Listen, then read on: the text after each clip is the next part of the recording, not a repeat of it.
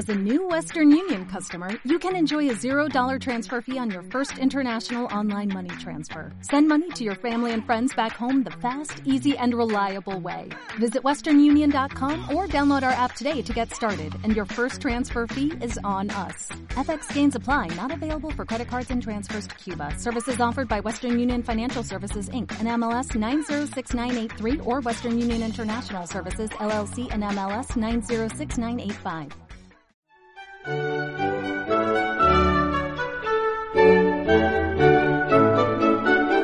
Libros.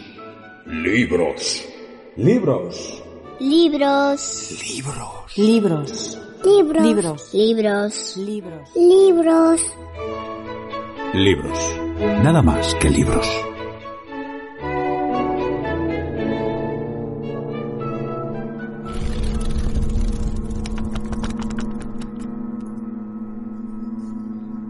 Arquitecto. ¿Se da cuenta de la gravedad de su acusación? Emperador. Ah, yo no me meto en nada. Lo que yo decía es que algunos días antes de su desaparición se produjo un hecho que ella me contó y que vale la pena de ser relatado. Mientras ella dormía, su hijo se acercó sin hacer ruido y colocó con mucho cuidado cerca de la cama sal, una servilleta y un tenedor y con mucha precaución levantó un enorme cuchillo de carnicero sobre la garganta de la madre. Cuando él asestó la tremenda cuchillada que la hubiera decapitado, ella se apartó. Fragmento del primer acto del arquitecto y el emperador de Asiria, de Fernando Arrabal. Teatro Pánico.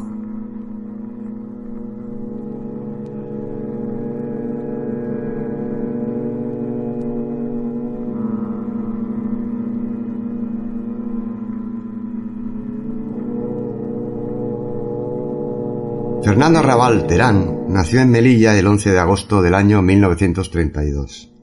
Su padre, Fernando Arrabal Ruiz, pintor y militar, se mantuvo fiel a la República y fue condenado a muerte, pena que le fue conmutada por la de 30 años de prisión. Su madre, Carmen González Terán, era franquista y con ella se trasladó a Ciudad Rodrigo durante la Guerra Civil. Su padre fue enviado al Hospital de Burgos en 1941 y a finales de ese mismo año se escapó en pijama. Nunca más se le volvió a ver. En 1937 Fernando fue inscrito en una escuela católica local hasta 1940. Tras el final de la guerra civil se trasladó con su madre a Madrid, donde Fernando fue galardonado en 1941 con el Premio Nacional de Niños Superdotados. A los 15 años intentó sin éxito ingresar en la Academia General Militar. Pasó algunos años en Madrid, donde estudió Derecho y después se trasladó a París en 1955, fijando allí su residencia definitiva. Una grave afección de tuberculosis le mantuvo largo tiempo hospitalizado en precarias condiciones. En 1962 conoce al poeta André Breton, representante del movimiento surrealista, y en el año 1963 crea el movimiento Pánico, alusivo al dios griego Pan, junto a los artistas Roland Topó y Alejandro Jodorowsky. En el año 1969 consigue ser el dramaturgo contemporáneo más representado.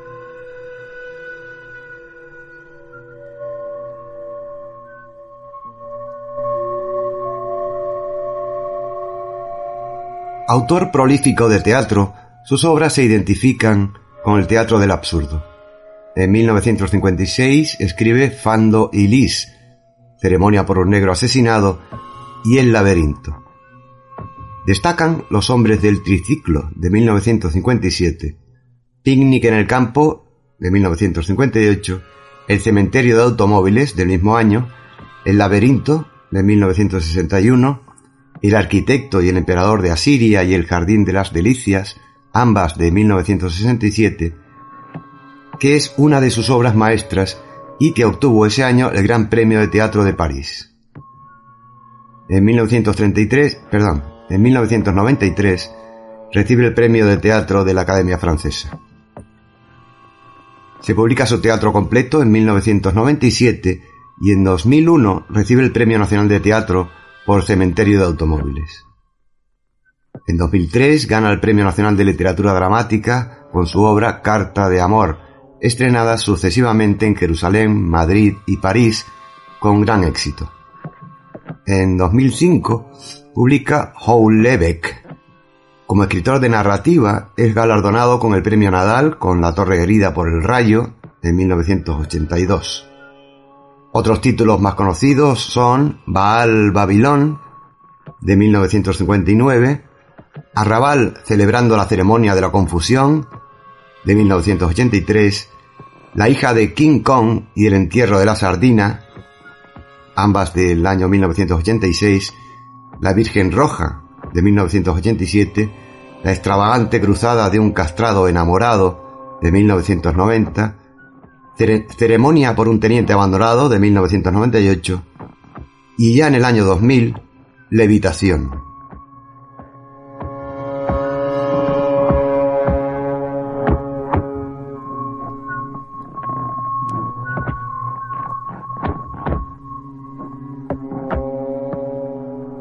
Ya como poeta destacan sus títulos La Piedra de Locura de 1984 y Mis Humildes Paraísos de 1985.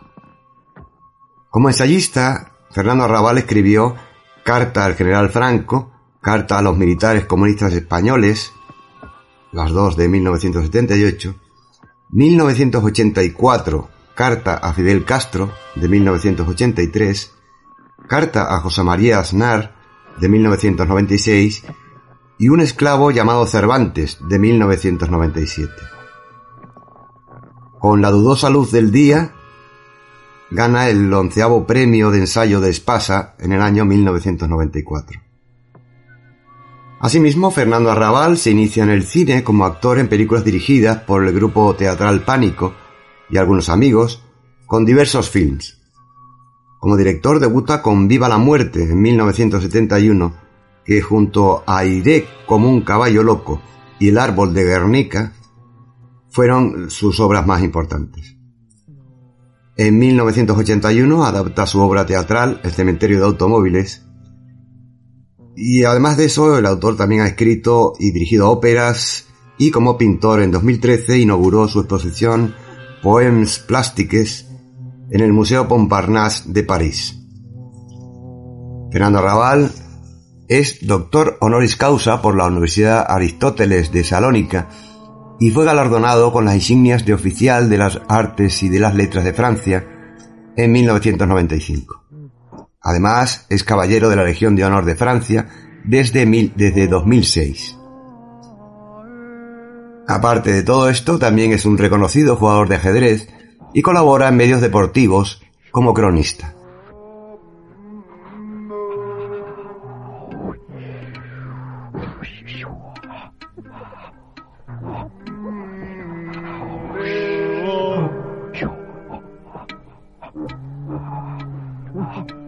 La noche del 29 de enero de 1958, en Querido, el teatro de cámara más valioso de aquellos años, dirigido por Josefina Sánchez Pedreño, estreñaba en función única la obra de un autor novel, Los hombres del triciclo, no sólo entraba en juego el destino inmediato de ese autor, sino también el destino inmediato de una parte de la escena española.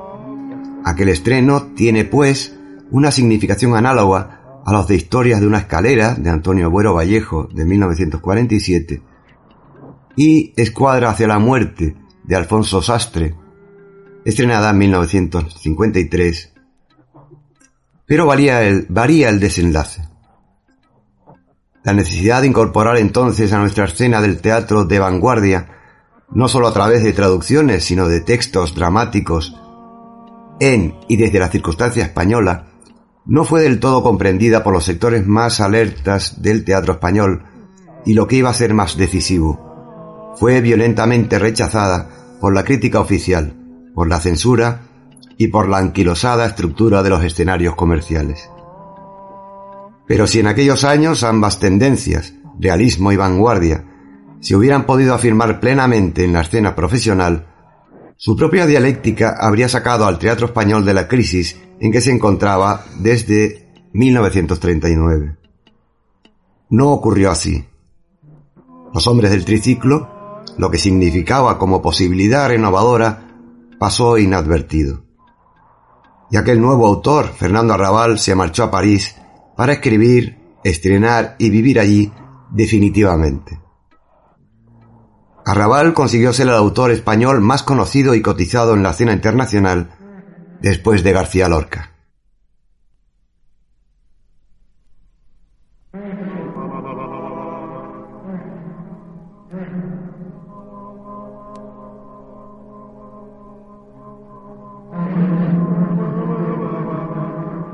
Ya en 1958, Arrabal había inventado ya su, digamos, máscara, no menos excéntrica, no menos ofensiva, defensiva, que la de un Valle Inclán o un Gómez de la Serna, y tenía escrita una parte muy considerable de su teatro que iría estrenando en Francia en los años siguientes. De esa primera época, el autor, del autor, el triciclo eh, manifiesta algunas de sus características a través de la colisión de dos mundos incomunicados, incomunicables y antagónicos. El de unos vagabundos, los amantes Climando y Mita, el dormilón, dormilón Apal y el viejo de la flauta, y el de hombre de los billetes, un guardia y el jefe de los guardias. El desenlace sangriento viene a demostrar la imposibilidad de realizar en el mundo objetivo de hoy, en la sociedad burguesa actual, cierto modelo de inocencia, de bondad y de libertad esenciales que Apal y sus amigos ejemplifican, se diría que como una anticipación del pensamiento hippie. En Fando y Lis de 1961, una de las mejores obras de Arrabal, se plantea dos temas estrechamente enlazados. Las relaciones conflictivas hombre-mujer a través de las figuras protagonistas que dan título al drama y el mito del laberinto. Otros tres personajes alegóricos intervienen en la acción. Namur, Mítaro y Toso, siempre juntos, cubiertos por un enorme paraguas. Liz está paralítica y va en coche de ruedas, conducida por Fando. Los cinco se dirigen a Tar, aun sabiendo que seguramente no llegarán nunca, aun sabiendo que quizá Tar no exista. Caminan hacia allí o creen que lo hacen, porque no pueden dejar de intentarlo, pese a que después de cada tentativa terminan volviendo al sitio de origen. La relación Fandolís es una evocación poética de la ambivalencia del amor, el amor que un niño tendría por su perro, al que abraza y atormenta a la vez. Al insertar los sentimientos infantiles en el mundo adulto, Arrabal logra un efecto tragicómico y hondo, revelando el verdadero contenido de las emociones adultas. Esto sería una constante en el teatro del autor, así como la reactualización del mito del laberinto.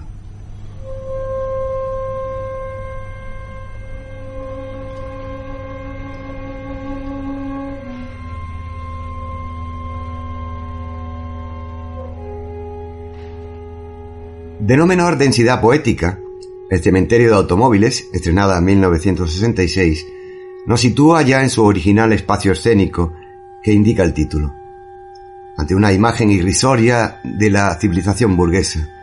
Hay que decir enseguida que estos viejos automóviles aparecen acondicionados como un gran hotel y que toda la acción dramática, desde una óptica surrealista, es una recreación de la pasión de Jesús en las figuras de Manu, un trompetista de 33 años, y de sus discípulos Tope, clarinerista, y Foder, saxofonista. Como los vagabundos del triciclo, Emanu asume un modelo de inocencia y bondad esenciales, tal es el mensaje de su música, y como aquellos será finalmente detenido por los guardias. El nacimiento de un niño, tal vez un nuevo Emanu, sugiere un sentido cíclico de la acción y a la vez afirma una esperanza. Las palabras iniciales y finales de Dila, respectivamente ordenando a los huéspedes que se duerman y que se levanten, permitirían ver toda la acción como un sueño, a lo que asimismo contribuye la naturaleza onírica de los símbolos desplegados por el autor.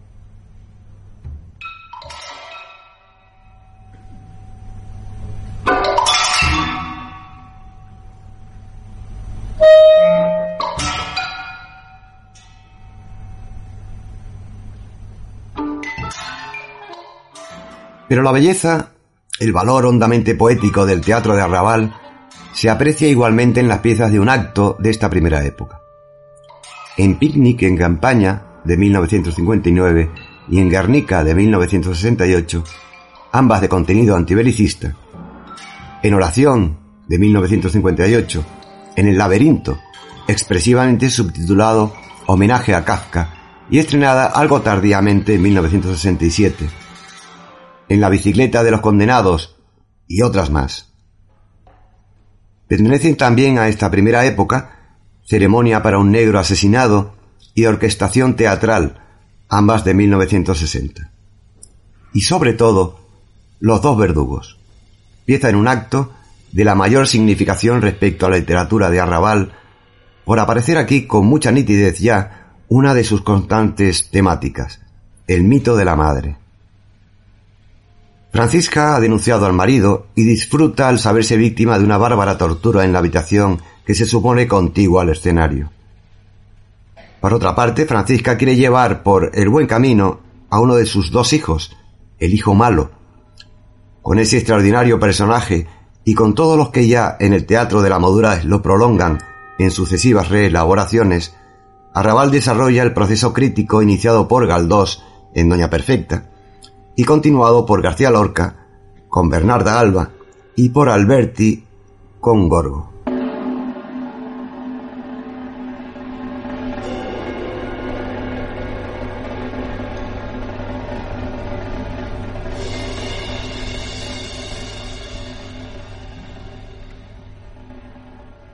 Prefigurada formal y conceptualmente en esta primera etapa de su teatro, las obras de madurez de Fernando Arrabal serían La coronación de 1965, El gran ceremonial del 66, El arquitecto y el emperador de Asiria del 67, quizá la más lograda, con solo dos personajes que encarnan en un ritual sin principio ni fin una serie de figuras diferentes y contradictorias y cuya significación última es la de una honda reflexión acerca de la relación conflictiva con el otro. La aurora roja y negra de 1968, con el subtítulo O Imaginación, Revolución, donde Arrabal incorpora una abierta crítica política, nueva en su teatro. El Jardín de las Delicias, de 1969, las dos piezas para un solo espectáculo titulados Un torturado llamado Dostoyevsky, donde no aparece ningún personaje que, que sea Dostoyevsky, pero sí ciertos horrores presentidos por él, aquí en la forma de una tortura radiactiva. Y Bestialidad erótica de 1969, donde como en El arquitecto y el emperador de Asiria o El jardín de las delicias, el autor vulnera sistemáticamente el mundo de lo prohibido, el mundo de los tabúes, tanto en un plano herético como erótico, y por fin Bella Chao de 1972, y así hasta una treintena de obras más. Hasta ahora.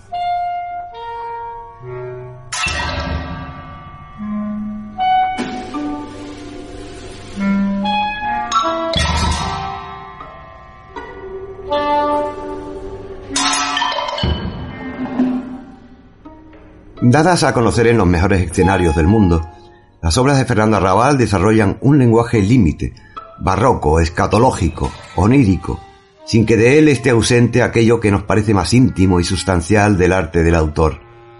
La afirmación de valores como la libertad, la bondad y la inocencia. Felizmente paradójico, el teatro de Arrabal está más allá de sus inmediatos aspectos de choque cultural o para impresionar a la burguesía.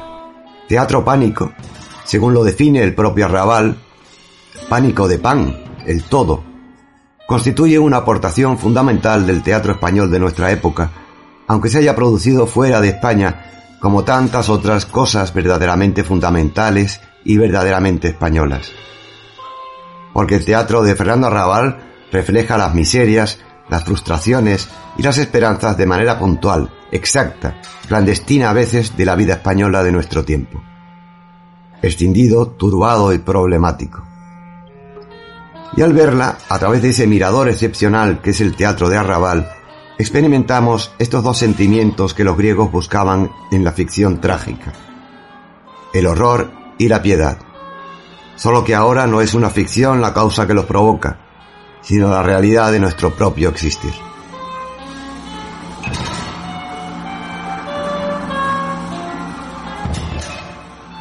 Bueno, esta es un poco la vida, la historia de, de este gran, de este gran autor, Fernando Raval, eh, que, eh, como hemos dicho antes, como he dicho antes, eh, fue un hombre extremadamente inteligente, un intelectual eh, como una casa, y que desgraciadamente en España ha tenido la, la aceptación que ha tenido en otros países, como en, en Francia, que se puede considerar su, su, su segundo país aunque podría ser el primero porque es el que en el que ha eh, ejecutado toda su obra y donde ha triunfado y ha sido un hombre reconocido eh, y sigue siéndolo.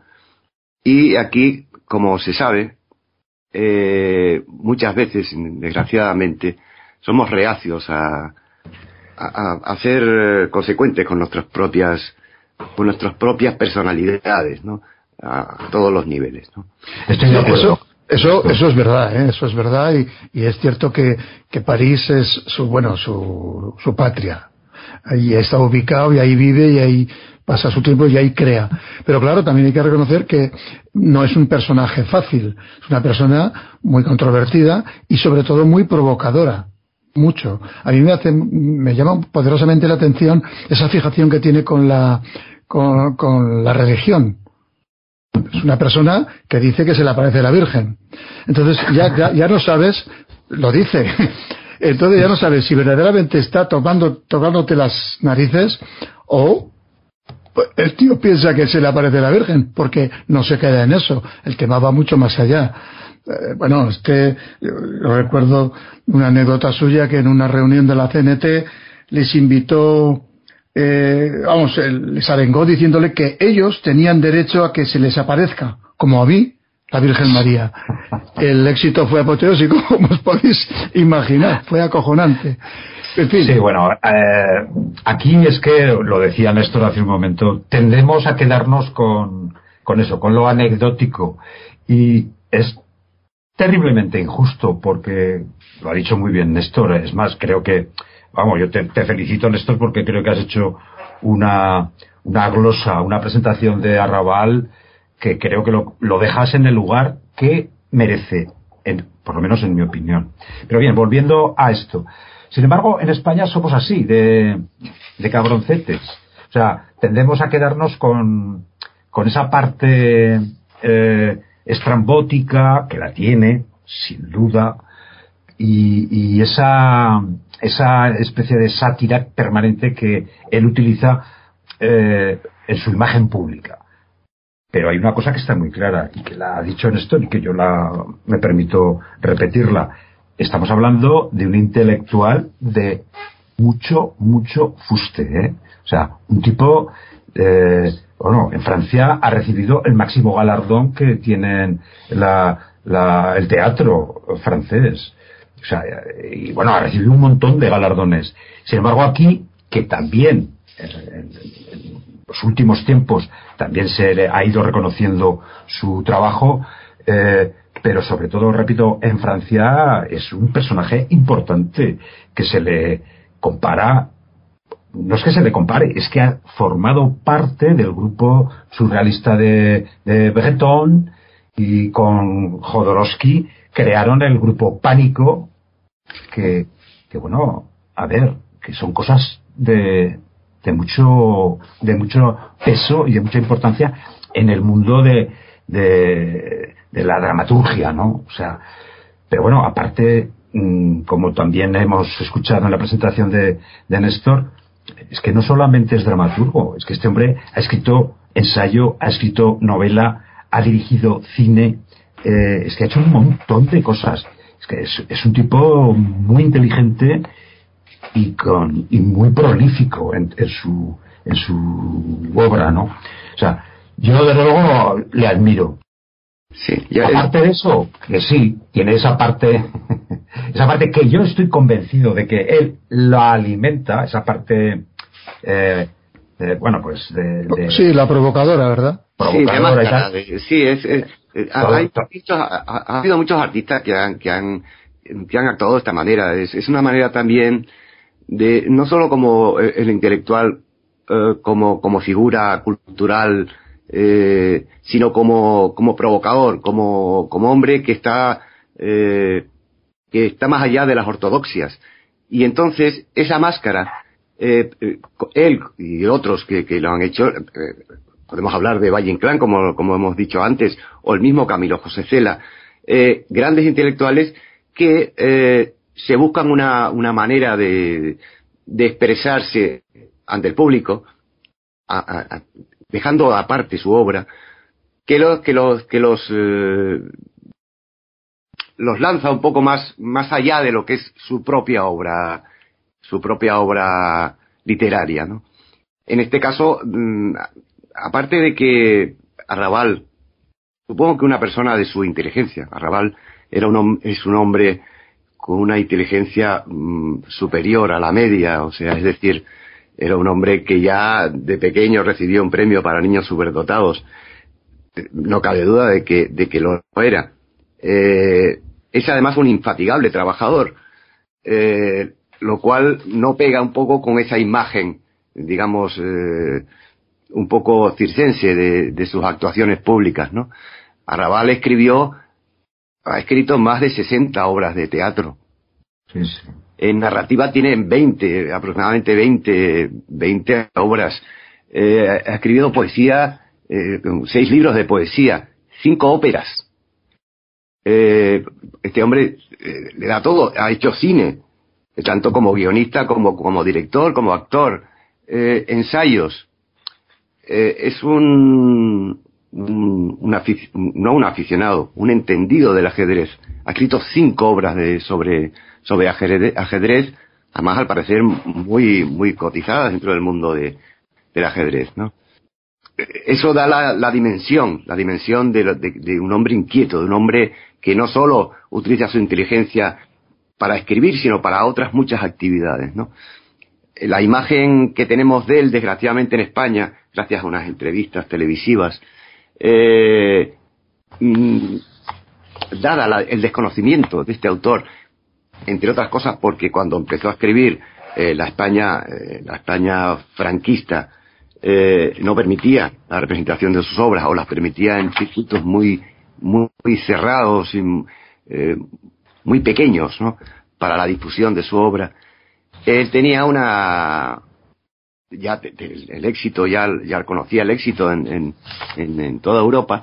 Sin embargo, aquí eh, eh, no se le dejó y luego incluso fue muy criticado. Criticado porque se metía con todo el mundo, incluso con los comunistas. Quiero decir, un hombre de izquierdas como, como es él, por supuesto opuesto a cualquier tipo de dictadura y al fascismo. Sin embargo, eh, como intelectual tampoco, tampoco lo dejaba pasar todo. Había cosas que él consideraba que no eran, que no eran las correctas. Esa ortodoxia eh, política tampoco le parecía bien y él lo expresaba claramente, ¿no? Por eso ha tenido eh, problemas, aunque supongo que él eh, en un país como Francia, que no cabe duda de que no será como España, ¿no? o sea, España no será nunca un país como Francia que acoge a la gente de fuera si tienen y, y- y sobre todo si tienen un valor eh, intelectual eh, la Francia de, la gente que venga de donde venga pueden hacer eh, pueden ejercer sus, sus talentos sin ningún tipo de traba eso en un hombre que sufrió la represión franquista en su casa en el colegio que se tuvo que ir a Francia aprovechando un viaje y ya se quedó allí porque dijo yo no vuelvo a España eh, estábamos hablando de los años 50 eh, desde luego mm, no creo que su carrera hubiera sido igual si se hubiera quedado en España eso eso es seguro ¿no? No, no, hombre, este hubiera terminado en la cárcel. O sea, De hecho, de hecho ya estuvo. Estuvo detenido Exacto, por exacto. blasfemo. Exacto. Concretamente creo que lo que hizo fue dedicar un libro con el siguiente texto. Me cago en Dios, en la patria y en todo lo demás. E inmediatamente lo trincaron y se lo llevaron a la cárcel. Que por cierto, el régimen franquista lo tenía entre los cinco personajes más peligrosos y, y enemigos de España, Sí, entre la pasionaria, el campesino, en fin, y, Sí, y- sí. y Fernando Arrabal. Imaginaros. Santiago Carrillo, eran, habrían varios, sí, Hay efectivamente. un, hay un libro que no sé si habéis leído que, que es Carta al, al general Franco. Sí, Es un librito pequeño que se lee en un rato, precioso. Que yo, si me lo permitís, me gustaría leer un, nada, el epílogo que, que hace de, de este pequeño libro. Un poco como reflejo de, de su compromiso, y tan, pero también para disfrutar un poco de su, de su texto, porque yo creo que es un ejemplo claro de, de un texto soberbio, ¿no? El epílogo de, de este libro, de su carta a General Franco, que por cierto publicó, creo, en, en Vida de Vida. Franco, en el año Sí, sí. 72 o 73, ¿eh? La- no la publicó en España, porque obviamente en España no, hubieran, no le hubieran edit- podido editar, ¿no? Pero quiero decir que ahí hay un, también un rasgo de coraje y de, y de honestidad y de valentía por su parte al, mandar esto. La, carta o el, el- libro termina con el siguiente epílogo. Dice, no celebraré la muerte de Franco. O sea, todavía no había muerto. El franquismo nos enseñó el odio, la violencia, la muerte. Pero nuestra generación no tiene otro lenguaje que el de la dignidad. En su nombre proclamo que la muerte de Franco no es una victoria del pueblo español ni de la libertad. Por eso yo no celebraré esa muerte. No quiero lanzar el grito que llevamos escuchando desde hace 40 años, viva la muerte. Franco, quien diezmó a mi familia, a las familias de mis amigos, ha seguido matando hasta la propia víspera de su agonía. Y la muerte presidía todas sus distracciones favoritas, matar conejos, palomas, atunes y pintar naufragios. No, que no me hablen del genio militar de ese hombre en tierra africana.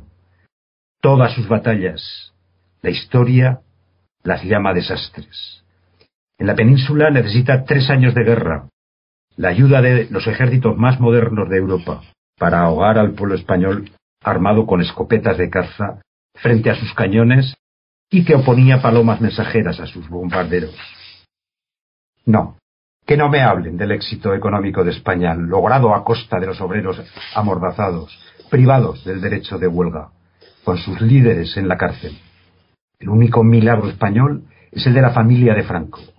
Ayer, pequeños burgueses sin dinero, y hoy una de las mayores fortunas del mundo. No, que no me hablen de su arte de gobernar que le permitió durar.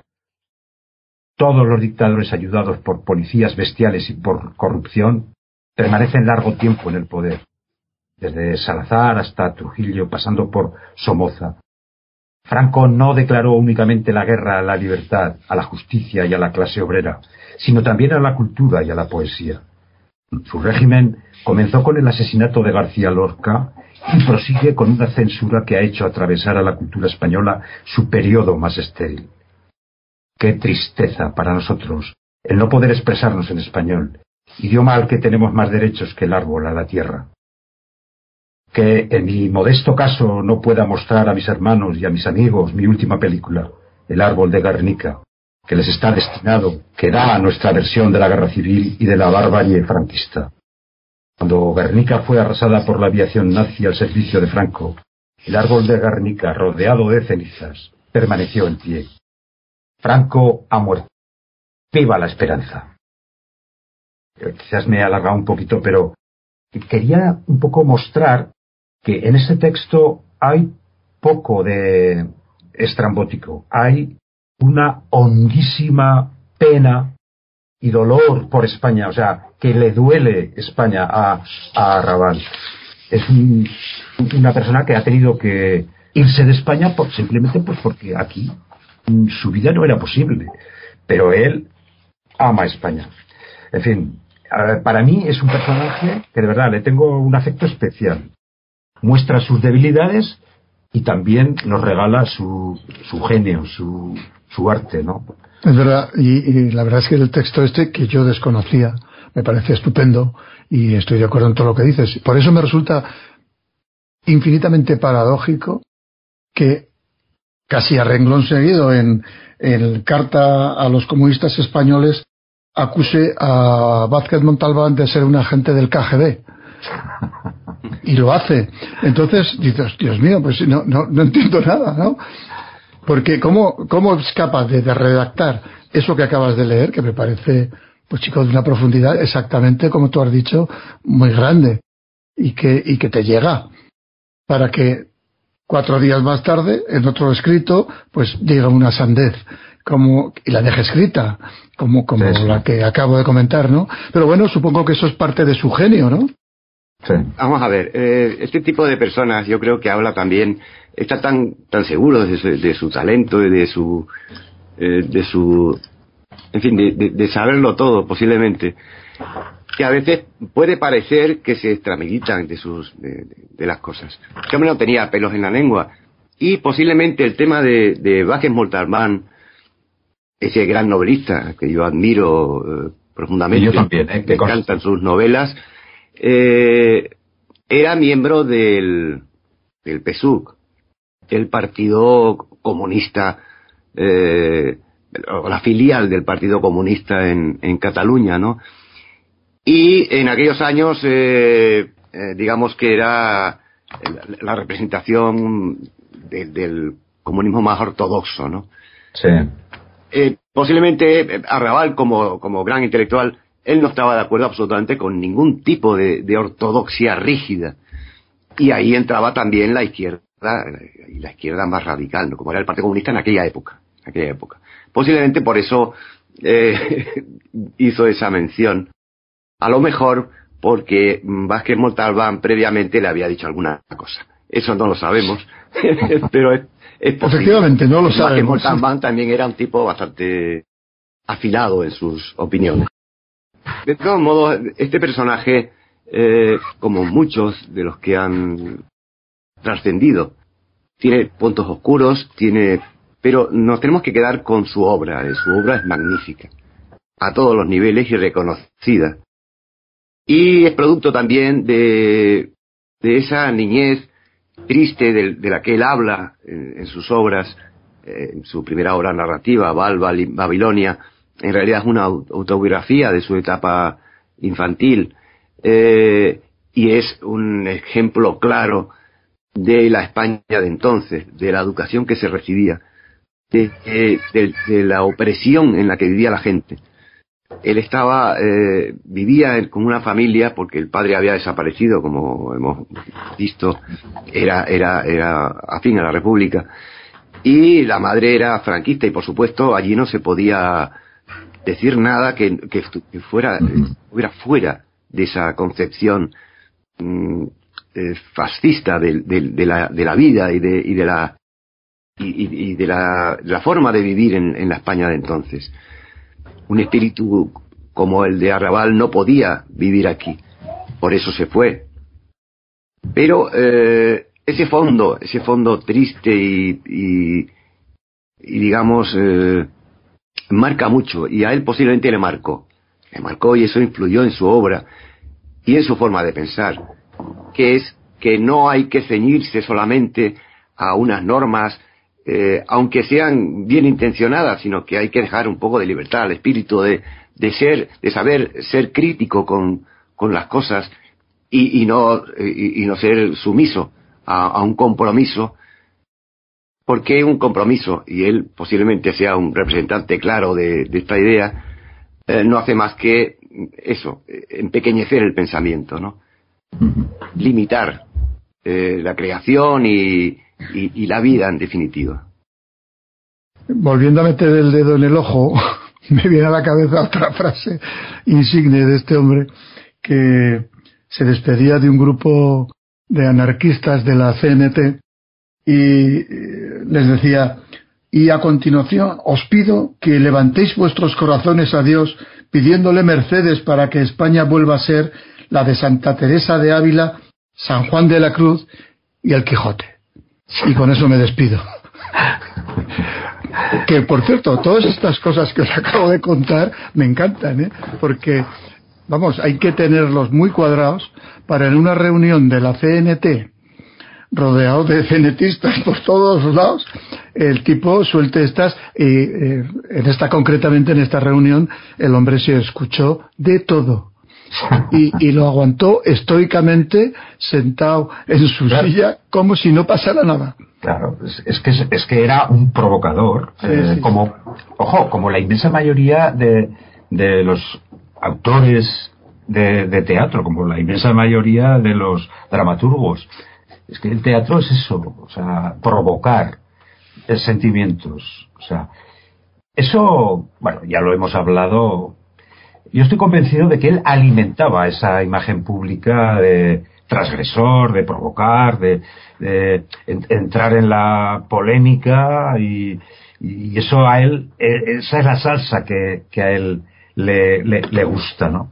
Pero, en fin, como ha dicho Néstor, yo creo que hay que quedarse, más allá de, las eh, chorradas que hizo, que las hizo, y todas estas anécdotas que hemos comentado, hay que quedarse con su obra. Y su obra es potente. ¿eh? O sea, yo creo que eso es lo justo. O- Sí, no, su, obra, su obra está a la altura de, de autores de la categoría de, de, de Brecht o de, o de Beckett eh, Sí, o sí. de Darío Fo, por ejemplo, otro hombre de teatro galardonado con el premio Nobel. Eh, todos estos autores que crearon un teatro nuevo. El teatro, mm, como todas las artes, tenía que evolucionar. Y evolucionó gracias a este tipo de autores, ¿no? Sí, sí, sí. Eh, y, y, y Arrabal es uno de los grandes representantes de este tipo de teatro, ¿no? Un teatro que eh, está poco representado. En España se ha hecho muy poca obra Muy de, poco. Eso de es verdad. estos de esos autores. Hubo una época eh, a principio de la transición cuando se abrió la mano a, a- a todo este tipo de cosas que se representó mucho a las obras, se representó mucho a las obras de Bertolt Brecht, por ejemplo, otro gran pensador, aparte de otro gran autor eh, teatral, eh, o de Darío Fo, o de, o de, o, o esperando a Godot, que, que teníamos todos Mm. pendientes de ver y al final lo pudimos ver en España, ¿no? Pero mm, ese tipo de teatro ha vuelto a decaer. Es decir, pero pa- pasa con todo. La literatura tampoco da grandes obras ni evoluciona, sino cuando surge un gran autor que, aparte de ser un gran artista, intenta también cambiar la forma de ver la literatura. Eh, pasa con el teatro, pasa con el cine, pasa con todas las artes, ¿no? Eh, mm, hombres rompedores, en cada generación hay muy pocos. Y Arrabal fue uno de ellos, indudablemente. Totalmente de acuerdo. Bueno, eh, nos quedamos con la vida y la obra de Fernando Arrabal. Posiblemente eh, hablemos alguna que otra vez de él porque para mí es uno de los hombres eh, básicos en la literatura española de los últimos de los últimos tiempos. Y les esperamos para el próximo programa. No se olviden y mientras tanto sean felices. Libros. Libros. Libros. Libros. Libros. Libros. Libros. Libros. Libros. Libros. Nada más que libros.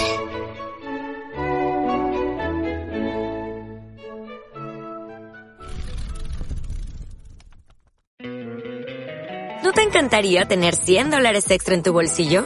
Haz que un experto bilingüe de TurboTax declare tus impuestos para el 31 de marzo y obtén 100 dólares de vuelta al instante. Porque no importa cuáles hayan sido tus logros del año pasado, TurboTax hace que cuenten. Obtén 100 dólares de vuelta y tus impuestos con 100% de precisión. Solo con Intuit TurboTax. Debes declarar para el 31 de marzo. Crédito solo aplicable al costo de la presentación federal con TurboTax Full Service. Oferta sujeta a cambios o cancelación en cualquier momento.